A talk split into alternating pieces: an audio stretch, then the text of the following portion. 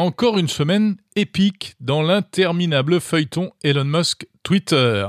Une semaine qui a débuté avec ce qui s'annonçait apparemment comme un choc de titan. Une menace de guerre thermonucléaire entre deux super-héros de la tech, Elon Musk contre Tim Cook d'Apple. En début de semaine, en effet, Elon Musk a posté un tweet laissant entendre qu'il était prêt à partir en guerre contre la marque à la pomme.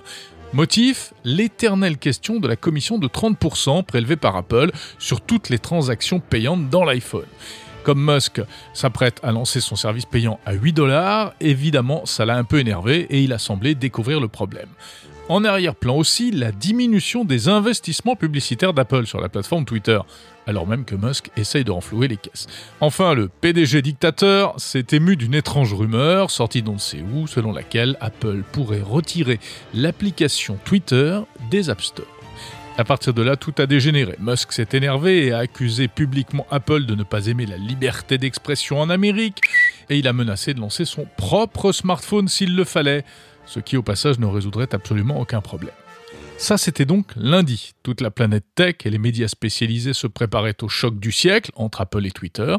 Mais finalement, mercredi, deux jours plus tard, retournement de situation au siège d'Apple à Cupertino, à côté d'un joli étang de méditation, euh, dont euh, Elon Musk a d'ailleurs posté la vidéo, eh bien, le grand Manitou de TTS, Twitter, Tesla, SpaceX, a rencontré Tim Cook en personne pour un sommet stratégique. On ne sait pas ce que se sont dit les deux hommes, qui au passage sont quand même parmi peut-être les plus puissants de la planète. Mais en fin de journée, un nouveau tweet nous a appris que le malentendu était résolu. En gros, qu'il s'était rabiboché et que la hache de guerre n'avait pas besoin d'être déterrée. Voilà pour le match Apple-Twitter. Mais la semaine n'était pas terminée. Un troisième personnage est entré en scène, non pas pour prendre part à cette vraie fausse guerre Apple-Twitter, mais pour poser un nouveau dossier sur le bureau déjà bien encombré d'Elon Musk. Cet homme, c'est le français Thierry Breton, qui, au nom de la Commission européenne, a tenu à rappeler publiquement à la firme américaine ses obligations face à la réglementation européenne, et en particulier face au futur règlement DSA qui doit entrer en vigueur à l'été 2023. Selon Thierry Breton, Twitter doit mettre en œuvre les moyens de lutter contre la désinformation, de renforcer la modération des contenus, de protéger la liberté d'expression et de limiter la publicité ciblée.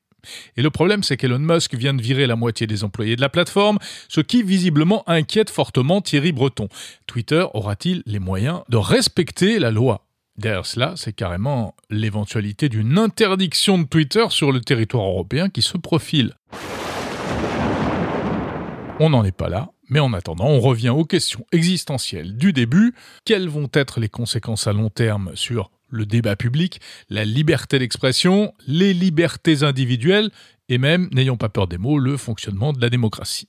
Il faut dire que les signaux ne sont pas très bons. Twitter vient par exemple de décider de ne plus combattre la désinformation en matière de Covid, ce qui a conduit le président français Emmanuel Macron à s'en émouvoir publiquement sur une chaîne de télé américaine.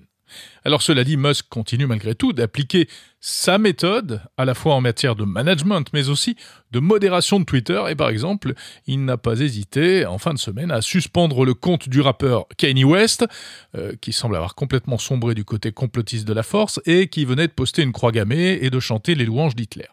Bref, résumé de la semaine, on n'aura pas de guerre Apple-Twitter, mais on pourrait bien avoir dans quelques mois un face-à-face face à face Twitter contre Bruxelles-Paris, avec au milieu les conspis. Bref, refaites provision de popcorn, le feuilleton n'est pas terminé.